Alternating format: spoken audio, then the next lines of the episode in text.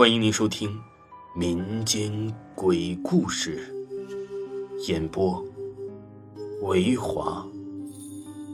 如果您喜欢维华讲的民间鬼故事，那您就不要吝啬您的小手，点个赞，关注一下再走吧。精彩继续。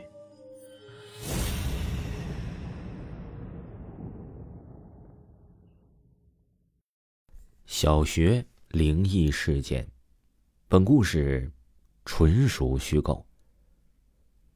小的时候呢，我是在深圳长大的，那个时候啊，我爸妈呢是在深圳做生意的，房子呢也是租的。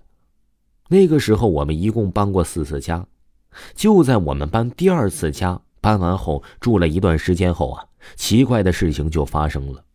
那是我印象最清晰的时候，那个时候啊，我在读二年级。那个时候呢，我们家呢还有个保姆，我和保姆呢是一起睡的。我爸妈是在一个房间住，还有一间房间呢是爷爷奶奶有时间来深圳他们时候住的，大概搬过去后半年左右吧。那个时候呢，我爸还在家里睡呢，可是因为我爸要做生意，所以有一段时间爸爸也没在家里睡。在我爸没在家睡的那一周后啊，于是恐怖的事情就发生了。要不说男人不在家呢，可能是真的压不住。我的妈妈在睡觉的时候，半夜经常被惊醒，有意识，但是她感觉她动不了，感觉就像鬼压床似的。然后呢，妈妈就感觉了，从脚开始到开始冰凉了，一直凉到头。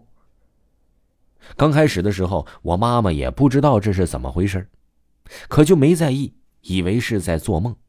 可是久而久之的这种感觉一直就在，一直就在，一直就在找我妈，一直都有那个意识，但是身体一直动不了，就是那种情况。慢慢的，我妈就感觉到有些不对劲儿了，就开始啊反抗上了。刚开始的时候啊，脚啊还能动一下，可是到后来就一动就都动不了了。那天呢，之后我妈一直就叫我爸赶紧回家睡吧，啊，赶赶紧回家说镇压镇压吧，但是也不说是什么原因。我爸说那等会儿这段时间太忙了，不忙了我就回家睡。我妈也就没说什么。可是当天晚上我妈妈睡着后，那种感觉又来了。我妈妈也清楚，心里想着又来又来了。可是这一次我妈妈却看到了一个有着短头发的女鬼。没有脸的，就在妈妈那个脚的位置，慢慢的爬了上来。我妈可吓坏了，可是那个时候身体又动不了，不知道是在做梦还是真实的。我们家是潮汕那边的，我们呢也是信佛教的。那个时候啊，妈妈嘴巴就一直念着阿弥陀佛，阿弥陀佛，然后下一秒那女鬼就走了，我妈也可以动了，很神奇。但是第二天呢，这怪事就找我身上了，我就没那么幸运了。第二天还是和往常一样，我们都睡下了。我的妈妈又感觉到不对劲儿了，脚下又开始发凉，于是又开始念了阿弥陀佛。可是这一次连嘴巴都发不出来声了，嘴巴说不出来话了。妈妈都傻眼了。就这样，我妈呀被这一个女鬼给折磨了一个晚上。后来妈妈让奶奶去求了一个符，说来也怪。妈妈每天晚上把符戴在脖子上睡觉之后啊，女鬼就再也没找过她了。但是只要没带符，那女鬼保准就来，感觉呀一定会在。大概也就过了半个月那样吧。妈妈还是和往常一样睡觉带个符，可是那一晚那女鬼没找上妈妈，偏偏找上了我。我虽然没见过她，但是那晚我却不受控制的发疯了。大概睡到这后半夜的时候吧，突然。我就坐了起来，一直大喊大叫的，被我家的保姆给吓醒了，就问我怎么了。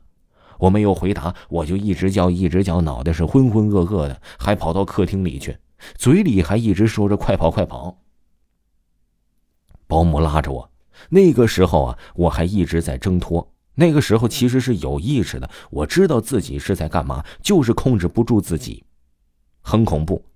妈妈也出来找我了，两人花了很大的力气把我按在了客厅的椅子上，赶紧坐好。然后保姆就去厕所，给我洗了一条毛巾，给我擦脸。我夺过毛巾，嘴里一直喊着“快跑，快跑”，而且啊，牙痒痒那种。我妈看到我这样，立马把符就戴到我脖子上了。过了一会儿啊，我就慢慢的可以恢复到控制自己的状态了，就是和正常人一样了。现在想到那种失控的场景，真的，我们这种人呢是完全没办法控制的。就这样过了一个月左右，我们家呢一共搬了三次家，搬了第三次家之后啊，就再也没有发生过这种事儿了。后来呢，我妈妈找了个先生，问了一下为什么会发生这种情况啊？那个先生说呀，是之前住的那栋房子，是用土埋过死人的土盖的这座房子，所以呢显得不吉利。现在呢，你们换完房子之后呢，哎，这种怪事也就不会缠上你们了。听众朋友，本集播讲完毕。如果各位没有听够维华的专辑呢，那维华呢最近筹备了一部新的专辑，叫做《维华讲民间鬼故事》第二部即将来临，预计在十二月初就和大家见面了。喜欢的朋友一定要记得关注这部专辑，绝对绝对故事好听，而且呢内容好听，配音也非常好听。喜欢的朋友一定不要错过，咱们下期再见。